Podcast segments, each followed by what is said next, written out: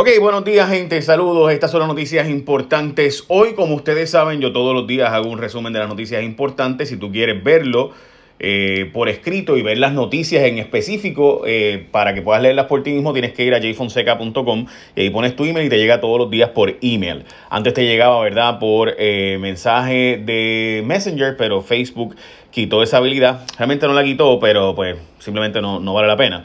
So, realmente si quieres que te llegue por eh, texto y ver todos los links y poder llegar a tus propias conclusiones, pues puedes entrar a jfonseca.com, te va a llegar todos los links y la noticia para que tú la veas por ti mismo. Dicho eso, vamos a noticias importantes de hoy, que es jueves 30 de abril. Se acabó el mes de abril por fin de 2020. Bueno, voy a empezar por lo siguiente, porque la secretaria del DACO dice que está multando empresas que han subido los precios irrazonablemente. Yo quiero que ustedes vean la siguiente gráfica. Las personas que están obviamente viéndolo live, tanto en Periscope como a través de Facebook Live y a través de em, Instagram. Los que están escuchando, pues pueden ir un momento y vean esta gráfica. Esta gráfica les muestra el precio del gas. El gas ha bajado dramáticamente su precio. Ven ahí al final ese precio que está ahí al final, ese precio, ese final, es la baja del precio del gas que había subido en noviembre, pero ha bajado dramáticamente en el mercado de referencia. Esta es la otra gráfica, es cada tres meses. Miren el bajón que ha dado el precio del gas. Sin embargo, el DACO no ha hecho absolutamente nada con lo que nuestra gente cocina. La mitad de los pobres, o más bien, la mitad de los puertorriqueños cocina todavía con gas. La inmensa mayoría de la gente del barrio Jaguar de San Lorenzo, mi barrio, utiliza el gas para cocinar. Pues la secretaria del DACO no le acaba de meter mano, ni la gobernadora, que dijo que le iba a meter mano en diciembre y que había que bajar esos precios. Mire para allá. Han bajado el precio casi 40% desde noviembre hasta ahora. Ahí está la gráfica, esto no es mi opinión. Y la gobernadora no ha hecho absolutamente nada. Y el departamento del DACO ha permitido que esto siga. No hay nada ocurriendo sobre ese, sobre ese particular y no pasa nada. ¿Por qué? Sabemos que son gente bien poderosa, pero ahí tienen la gráfica para que no digan que uno ¿verdad? se lo inventa y que uno lo dice y demás. Dicho eso, vamos a las próximas noticias que son importantes de hoy. Eh, y pues yo no puedo dejar que no me indigne porque yo sé lo que pasaba en casa cuando el precio del gas subía. Y yo sé que mucha gente va a decir, ve, 20 pesos, 20 pesos en estos momentos son 20 pesos. Van a abrir los comedores escolares, gente, por fin hicieron caso y francamente es una de esas historias que uno no entiende por qué fue tanta resistencia. Eh, pero en fin, van a abrir los comedores escolares, amén. Eh, por eso, los alcaldes y demás presionaron y también hay que decir que la comisionada residente eh, la gente de Pierluisi y otros, pues políticamente presionaron, no lo dudo, pero además de eso, realmente hay, una necesidad real de gente que nunca había cogido cupones y si no hay forma de aprobarle los cupones a esa gente, pues ya saben, eh, porque pues están tardando, están aprobando 2.000 a 2.500 personas por día, pero hay 90.000 peticiones, así que en este tren va a tardar más de un mes el que esas personas puedan ser atendidas diariamente. Eh, se suman a más de 100 casos positivos y 6 muertes por COVID hoy, estamos hablando de que el total se elevó a 92 muertes con 6 nuevos decesos reportados, eh, mientras los casos positivos eh, ascendieron a 1.539. Esta es la primera vez desde el 12 de abril que se superan obviamente los 100 casos. Como saben, se registraron unos cambios en los números eh, de más en Puerto Rico. Así que voy con eso ya mismo. Siguen en limbo los 1.200 de Trump. Hacienda no sabe qué implicaciones tendrá los que recibieron. Ella entrevista al secretario de Hacienda sobre ese particular y pues ya ustedes saben lo que pasó, ¿verdad? El Departamento de Hacienda en la práctica pues no sabe eh, qué va a pasar con la gente que los pidió a través del IRS directo. Se supone que no cogiera... Ok, la ley federal es bastante clara y el IRS fue bastante claro en que no podías coger los chavos directos del IRS. Tenía que esperar por Hacienda en los territorios. Esos son los datos, esa no es mi opinión, eso es lo que dice claramente el, IRS, el gobierno federal. Pero mucha gente en Puerto Rico los cogió como quiera a través del IRS porque lo que están haciendo es enviártelo y ya. Y había una opción para Puerto Rico, esa es la verdad.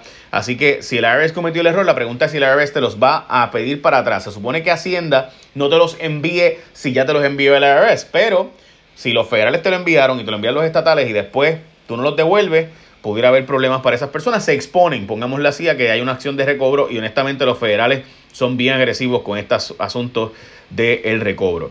Yo creo que ustedes vean la siguiente, eh, ¿verdad? Porque la gobernadora está pidiendo que se devuelvan, perdón, la gobernadora está pidiendo que le den 500 dólares más a los trabajadores en Puerto Rico y eso está perfecto, pero hoy primera hora y todos los periódicos francamente publican que todavía no le ha llegado a la gente el bono de profesionales de la salud, o sea, mientras la gobernadora está pidiendo que le den más chavos, más dinero a la gente y que la Junta de Control Fiscal apruebe más dinero, los dineros que ya están aprobados no acaban de llegarle a la gente. Y aquí no estamos hablando de los del gobierno federal, estamos hablando de los de aquí, los chavitos de aquí.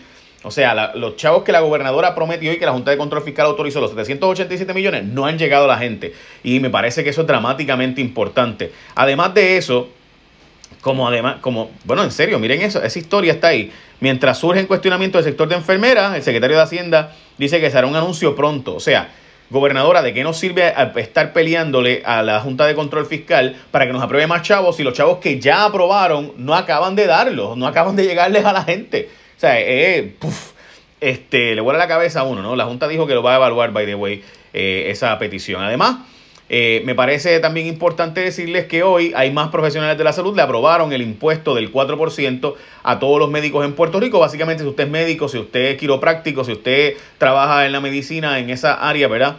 Eh, de la salud, usted va a poder pagar solo 4% de los impuestos. En mi opinión, eso es un gran subsidio para los planes médicos porque a la larga los planes médicos son los que provocan que los médicos se vayan. Así que ya saben, pueblo de Puerto Rico, dijo el presidente del Colegio de Médicos Cirujanos, que esto era lo que iba a evitar que los médicos se fueran. Bueno, pues esperamos que ahora los médicos no se vayan de Puerto Rico porque se le acaba de aprobar que solo paguen 4%. Así que cada vez que usted vea que un médico se va de Puerto Rico, pues ya sabe si este de verdad lo que decía el presidente Víctor Ramos era que era porque los médicos estaban yendo porque pagaban muchos impuestos, realmente es un problema distinto. Dijo el presidente del Colegio de Médicos que esto iba a evitar que médicos se fueran.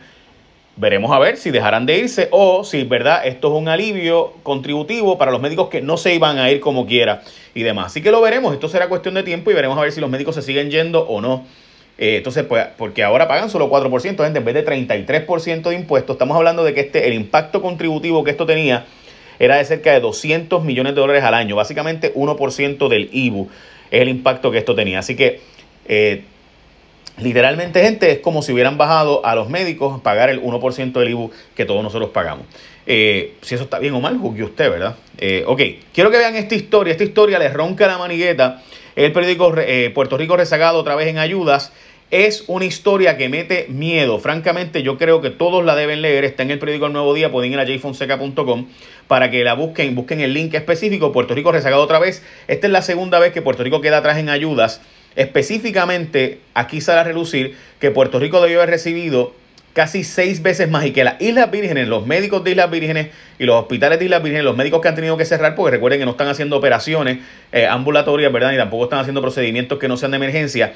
Esos médicos se supone que hubieran recibido cerca de 26 mil dólares en compensación y en Islas Vírgenes recibieron 26 mil dólares en compensación, pero en Puerto Rico muchos ni saben que pueden acceder a estas ayudas federales de 30 billones de dólares que se supone que llegarán a Puerto Rico. Solamente bien poquita gente en Puerto Rico se benefició. Y estamos hablando de que mientras a los de Islas Vírgenes le dieron 26 mil, en Puerto Rico le están dando 6 mil dólares a los médicos que han solicitado estos alivios. Recuerden que estas prácticas IPA, por ejemplo, y privadas en Puerto Rico, mucha gente no lo sabe. Así que esos son los datos, esta no es mi opinión. De nuevo, busquen la historia. También Puerto Rico se expone a perder 500 millones de dólares en fondos, literal, gente, 500 millones de dólares en fondos que se supone que llegarán aquí eh, ya, pero que el gobierno de Puerto Rico no ha, no ha aprobado todavía el, la metodología en la que va a utilizar estos 500 millones de dólares de fondos de Medicaid que se aprobaron para Puerto Rico, pero no se han desembolsado porque Puerto Rico no ha cumplido. O sea, tenemos los chavos, gente, pero no sabemos cómo utilizarlos y no sabemos cómo cumplir con las leyes federales. Ese es bajo el gobierno de Wanda Vázquez que quiere quedarse, gente, quiere quedarse, que es lo increíble. O sea, estamos hablando de que tienes billones de dólares que no has sabido usar, que no has podido usar. De hecho, de eso trata mi columna hoy en primerahora.com. Si quieren verla, la cantidad de dinero que tiene Puerto Rico ya en caja y que no ha sabido usar entre los fondos Restart, por ejemplo, que era dinero que nos pudieron haber sido hasta 500, casi 600 millones de dólares en un momento, pero nos vamos a quedar con 125 porque los mal utilizamos eh, en el Departamento de Educación para comprarle computadoras tablets a los niños. Esto no es mi opinión, de nuevo, esos son los datos.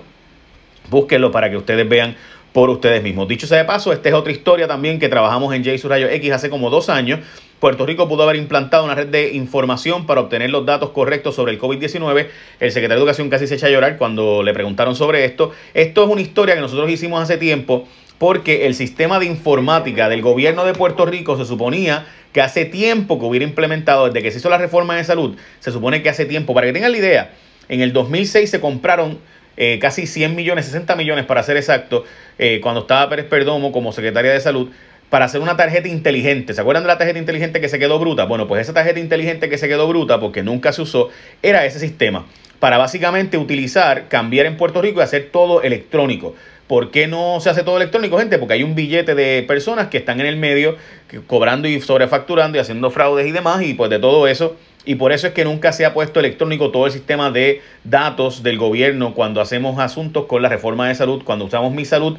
Y esa es la razón por la cual en Puerto Rico esto nunca se ha implementado correctamente. Y esa es la verdad, Monda y Lironda, y van a decir que no es verdad, pero esa es la verdad, nosotros lo investigamos hace bastante tiempo, así que ya saben. Dicho sea de paso, el equipo de ASC eh, sigue trabajando, o sea, aquí han ocurrido accidentes de tránsito, no sé si vieron que ocurrieron, by the way, dos asesinatos también. Así que la gente ha tenido accidentes de tránsito, aunque hay muchos menos carros en la calle, aunque ha habido un aumento de, carros recientemente. Pero si tu vehículo tiene un marbete, y esto es importante que tú lo sepas, la gente de ASC te está orientando que si tu vehículo tiene un marbete que se vence en marzo o abril, tranquilo, tranquila, porque puedes en mayo renovarlo, no tienes que hacerlo ahora. Y es importante que sepas eso porque hasta el 31 de mayo tienes hasta ahora, pudiera extenderse un poco más incluso. Así que no tienes que salir a inspeccionar el carro ni a comprar marbete, quédate en casa, obviamente. Además, por esto ASC te ofrece todos los servicios, incluyendo el pago de tu reclamación sin que tengas que salir de tu casa. Desde que inició la emergencia se han procesado sobre 3.500 incidentes y pagado sobre 1.2 millones de dólares en reclamaciones por depósito directo y cheque. De verdad, o sea, la gente ha seguido pagando como si nada y lo hacen todo a través, por ejemplo, de WhatsApp. Si tú quieres hacerlo todo a través de WhatsApp, están disponibles 24/7 por teléfono, WhatsApp, internet. Si tienes que hacer una nueva reclamación, conocer el estatus, hacer reclamación, una pregunta, lo que tú quieras, puedes escribirle por WhatsApp 24/7 y te va a contestar un ser humano, no es una máquina. 787-999-4242, 787 999-4242. Están disponibles cualquier día, cualquier hora. También puedes hacerlo por asctucompulsorio.com, asctucompulsorio.com o por teléfono llamando al 787 622-4242, 622-4242. Con ASC puedes hacer toda la reclamación desde tu casa y no tienes que salir de tu casa. Seguimos con noticias importantes de hoy. Eh, como les había dicho, la FDA va a aprobar, eh, aparentemente, según el New York Times, va a aprobar de forma expedita eh, la, la Remdesivir como eh, mecanismo de, ¿verdad? No es un knockout drug, no es la droga que va a resolver los problemas, pero ciertamente es mucho mejor que no tener nada. Estamos hablando de que baja en 30% el tiempo de recuperación y aparenta ser que ha mostrado señales de que bloquea la condición, el COVID, ¿no? Y eso realmente es lo noticioso de aquí, dijo Anthony Fauci. Importante también decirte, para no mentirte, y creo que es bien importante que, que escuches esta parte, eh, eh, francamente es un poco difícil eh, decirte, que en China esto no funcionó. O sea, en los chinos dicen que allá esto no funcionó, mientras que Anthony Fauci dice que aquí sí funcionó en Estados Unidos. Y por si acaso, no solo en Estados Unidos, el informe de ellos habla bastante claro de que no fue solo allí, sino que también en los demás países de los, del mundo que se hicieron las pruebas con Remdesivir, sí ha funcionado. Gilead, que es la empresa que hace este fármaco, pues obviamente está muy contenta con que su fármaco sea utilizado, porque lleva mucho tiempo a la espera de que fuera utilizado este fármaco. Vamos a ver lo que dijo Anthony Fauci eh, aquí ahora mismo. Dale play.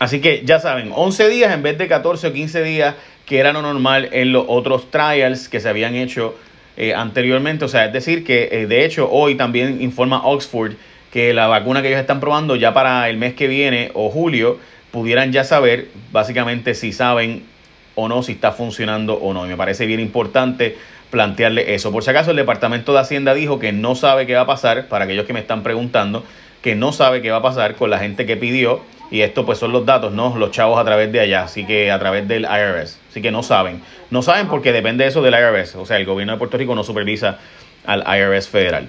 Eh, próxima noticia. Eh, la vista que fueron citadas Mabel Cabeza, Lilian Sánchez y Marisol Blasco, también secretario de la Gobernación. Todos ellos estarán en Fortaleza, están en Fortaleza o estaban en Fortaleza cuando pasó la compra de pruebas fátulas, pero eh, son realmente se cambió para el lunes la vista, no va a ser hoy como se había anunciado anteriormente porque pidieron asistencia de abogado. Veremos a ver si están reuniéndose o no para cuadrar sus versiones. Veremos a ver. presumo que eso ya pasó, pero bueno. Eh, veremos a ver. Aprobaron la eliminación de la ley de cabotaje aéreo y esa historia eh, obviamente es un poco fuerte porque fue Héctor Ferrer quien primero planteó hacer esto. Y, ¿verdad? Me parece que hay que darle crédito a Héctor Ferrer.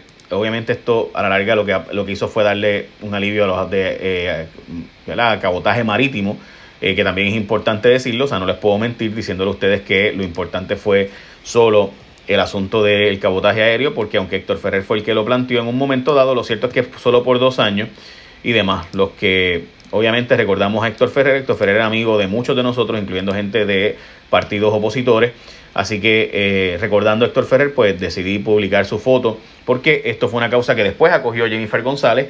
Obviamente Jennifer González está con las eh, compañías de eh, transporte marítimo, o sea, ella cree en el cabotaje marítimo, que es el que más nos afecta.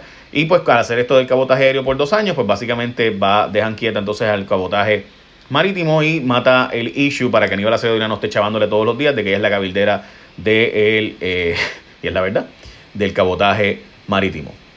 Bueno, quiero que vean este momento porque la gobernadora quedó muy mal ayer, muy mal parada ayer, eh, cuando el secretario, debo decir, el funcionario de su propio gobierno dijo que sí era una, un contrato, lo que ella había dicho que era una compra, quiero que lo vean.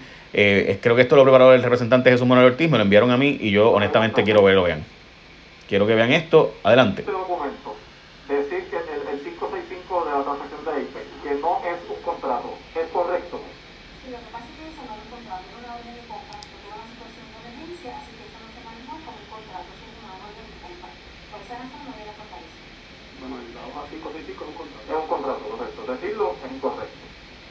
Yo le pregunto, anteriormente, como les dije anteriormente, O sea que si la gobernadora en esta cita que, que, que ella plantea que no se envió ese documento o no se consultó con la Junta un contrato, este documento de 38 millones porque no es un contrato, es incorrecto. Porque esto es un contrato. sí, lo que pasa es que eso no es un contrato, es una orden de compra, era una situación de emergencia, así que eso no se manejó como un contrato, es una orden de compra. Yo lo que voy a decir es que la hoja 565 es un contrato. Es un contrato. Por lo tanto, esa, esa declaración es incorrecta. Bueno, pues ahí saben, ahí está, ¿verdad? Y lo que habían dicho originalmente de que no era un contrato, pues resulta ser que el propio gobierno admite que sí es un contrato y por tanto se supone que pase por Fortaleza. La gobernadora había dicho que eh, no tenía que pasar por Fortaleza. eh, porque no era un contrato, una orden de compra y por tanto ya no supervisó el asunto de la compra de los de la compra de las pruebas fatulas. Resulta ser que sí pasó eh, ¿verdad? Por eh, Fortaleza o por lo menos aparenta hacer eso bajo juramento, ¿verdad? Se dijo anteriormente. Ok, dicho eso, vamos a las próximas noticias. Eh, ya básicamente estoy terminando, gente, por si acaso. He tratado de meterle más elementos porque sé que estoy- está durando mucho más el resumen. El resumen típicamente dura 8 minutos haciendo esto porque sé que mucha gente está en la casa y no está haciendo mucho, así que por eso pues hago el resumen mucho más largo. Pero eh, ahí está eh, la gobernadora, o debo decir Chuck Grassley, que es un poderoso senador federal que aprueba todos los chavos que llegan a Puerto Rico, gente, pasan por las manos de Chuck Grassley. No está contento con Wanda. Eh, porque ella le contestó la carta diciéndole básicamente, eh, vete pal, eh, le habló bien estrujado, le dijo politiquero y 20 cosas. En síntesis, y Chuck le contestó diciendo, me está, estás mintiendo sobre lo que yo te dije, pero nos veremos pronto, básicamente, le dijo él. Los alcaldes están coqueteando con subir el CRIM para pagar retiro a sus empleados. Como ustedes saben, en Puerto Rico gran parte de la gente está exenta del CRIM, pero los alcaldes le, le quitaron la ley 29, que básicamente es la ley que permitía que ellos siguieran gasta, que gasta, que gasta. Así que ya saben. Eh, there you go. Bueno, eh, así que los alcaldes literalmente gente están coqueteando con subirnos el CRIM para ellos seguir malgastando el dinero, porque pues la verdad es que los alcaldes en Puerto Rico, y me molesta y me indigna, porque ellos dicen, no, que la gente, aquí nosotros somos los que damos servicios esenciales, la mayor parte de los fondos federales son los que usan, por ejemplo, para los servicios de ama de llave, que siempre son los, son servicios, son fondos federales, uno, recoger la basura, nosotros pagamos un impuesto para, para recojan la basura, así que eso de que ellos son los que dan este servicio non plus ultra, mire, vete pal. Eh, y finalmente, hay menos muertes en marzo que en enero, aún con pandemia. En Estados Unidos pasó lo contrario, según hoy 5 millas eh, nos reporta. Esta historia es una historia media complicada eh, de entender, pero en síntesis, de hecho voy a estar hablando de esto hoy en marzo, a pesar de todo, hubo menos muertes que en enero, por ejemplo, lo cual muestra ¿verdad? Un, un número interesante. Enero, enero sí es un mes de más muertes típicamente, y la gráfica se la voy a mostrar ahora. Pensaba que la tenía lista, pero no. Esta es una historia, como les decía, de 5 millas. Quiero que la vean porque aquí está eh, en la gráfica donde pueden ver las muertes por mes eh, y te dice bastante simple el asunto de la cantidad de muertes. Vean las muertes hasta ahora. Eh, entonces, como ven, pues hay un número, una baja en cantidad de muertes. En Estados Unidos, el New York Times reportó que pasó lo contrario, que hubo un aumento de muertes dramático obviamente, eh, aunque fueran muertes no relacionadas con el COVID. That's it. Bueno, Esas son noticias importantes de hoy. Por si acaso, fuera de Puerto Rico, también hay noticias importantes. Murieron bastante menos personas en, eh, en el caso de España. Las muertes por coronavirus bajaron bastante entre ayer y hoy. Eh, mientras que Prada está planteando que va a reabrir sus negocios, sus tiendas, usando las pruebas de sus tiendas, pero ya mismo sus tiendas, pero ya su fábrica está reabierta y específicamente plantearon utilizar la prueba rápida para hacer reabrir sus tiendas. En, Inglaterra, investigadores están planteando que ellos creen Oxford, la universidad más antigua en inglés del, mundo, eh, está planteando que probablemente para julio ellos tengan una fecha exacta para saber si sus eh, medicamentos funcionan o no funcionan. Japón está extendiendo por un mes sus medidas de emergencia, era hasta mayo 6, pero ahora están extendiendo un poco más. Eh, Shinzo Abe Así que importante esa. España, como les había dicho, la cantidad de muertes fueron 268, el, el número más bajo de muertes que han tenido en las últimas seis semanas. Y Suecia no tuvo un cierre como tal, como ustedes saben, pero parece que la economía sí ha sufrido bastante. Son noticias importantes a nivel global. En cuanto al mercado de valores, que presumo que ya, como lo digo todos los días, mucha gente está pendiente, el Dow Jones eh, Futures, los futuros, o sea, la expectativa y demás, está bajando 90 puntos, eh, también bajando el Standard Poor's, eh, mientras el Nasdaq sube un poco, el petróleo subió a 17.35, 17.35, el precio del oro está subiendo 16.90, está sumamente volátil, by the way, el paladio está en 53.70 el aumento, básicamente casi 2.000 dólares, 1.971, el platino 812 subiendo 12 dólares, el cobre también subiendo, pero bien poquito, y la plata también subiendo 2% y demás. Esas son las noticias importantes de hoy. Recuerda que los amigos. Ah, ok, sí, les dije el petróleo, ¿verdad? El petróleo subió a 17.35, 25.26 eh, y demás. Como les había dicho al principio, del, para los que llegaron ahora, antes de irme, quiero que vean de nuevo, vean la secretaria del DACO, a ver si ya nos contesta esta pregunta. ¿Por qué se está bajando dramáticamente el precio del gas desde noviembre hasta ahora? Miren ese último pico, al final, al final, al final, miren lo último, eso del año, este año. Subió para finales del 2019 y miren cómo se ha caído estrepitosamente desde el 2020 para acá. Llevamos cuatro meses bajando bastante el precio del gas y sin embargo el gas licuado en Puerto Rico sigue cobrándose a precios ridículamente altos. Que nos explique eso la secretaria del DACO, a ver si alguien entiende por qué eso ha pasado. Echa la bendición. Buen día.